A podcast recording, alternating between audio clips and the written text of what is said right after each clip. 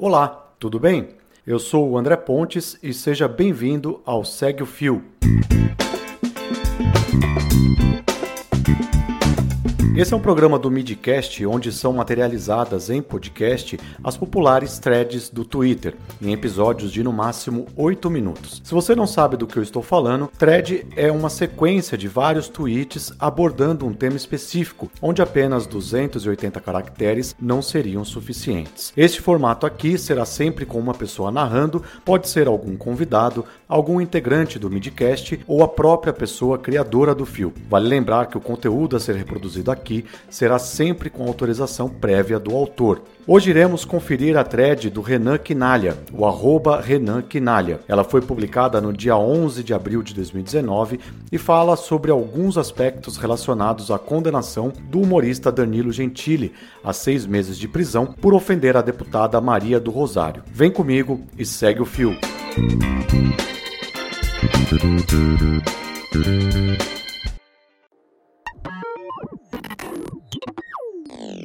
Sob a condenação de Danilo Gentili, a contrapartida da liberdade de expressão é a responsabilidade pelo que se diz, sobretudo em relação a terceiros. Censura seria impedi-lo de falar ou filtrar o conteúdo da fala dele, o que nunca ocorreu. Ele falou exatamente o que quis. É preciso entender que as liberdades de expressão, artística e humorística inclusive, são essenciais em uma democracia. Na ditadura, tivemos censura prévia de cinema, televisão, jornais, livros que eram proibidos de circular por autoridades do executivo sem processo e defesa. Muito diferente é a situação agora. A Constituição protege a liberdade de expressão independente de censura ou licença. No entanto, a Constituição Federal também assegura a dignidade humana, a honra, a integridade e a não discriminação. Liberdade de expressão não é liberdade de opressão. Discursos de ódio contra grupos vulneráveis têm limites.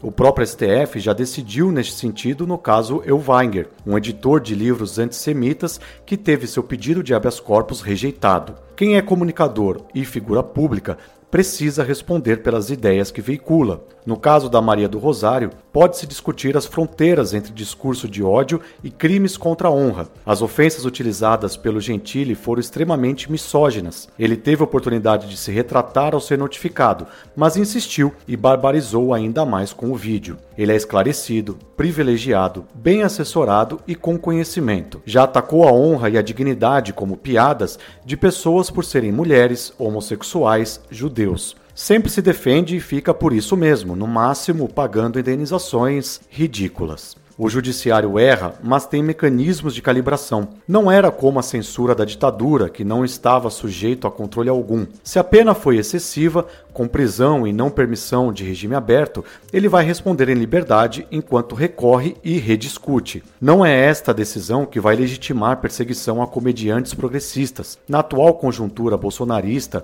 e com o judiciário conservador que temos, nunca precisaram de desculpas para a perseguição ideológica. Dois pesos e duas medidas sempre foram um forte das instituições. Ou seja, não precisam prender Temer ou Aécio, apesar do tanto de provas, para prender o Lula. Judiciário é seletivo e essa visão formalista do direito e do processo é de uma ingenuidade enorme. O garantismo liberal que só beneficia a opressão e violência precisa ser repensado. Atualmente, o problema do Brasil não é a falta de liberdade de expressão do Gentile, é a cultura de ódio, intolerância e violência promovida por figuras públicas de modo inconsequente que até elegeram um presidente. Entre palavra e ato, a distância é bem menor do que imaginamos. Lembrando que o link para essa trid está na descrição deste episódio. Se você quiser me seguir no Twitter, o meu perfil é o arroba André Pontes. Eu sou também integrante do podcast NBW e se você quiser conhecer um pouco do nosso trabalho, o nosso Twitter é o arroba podcast NBW.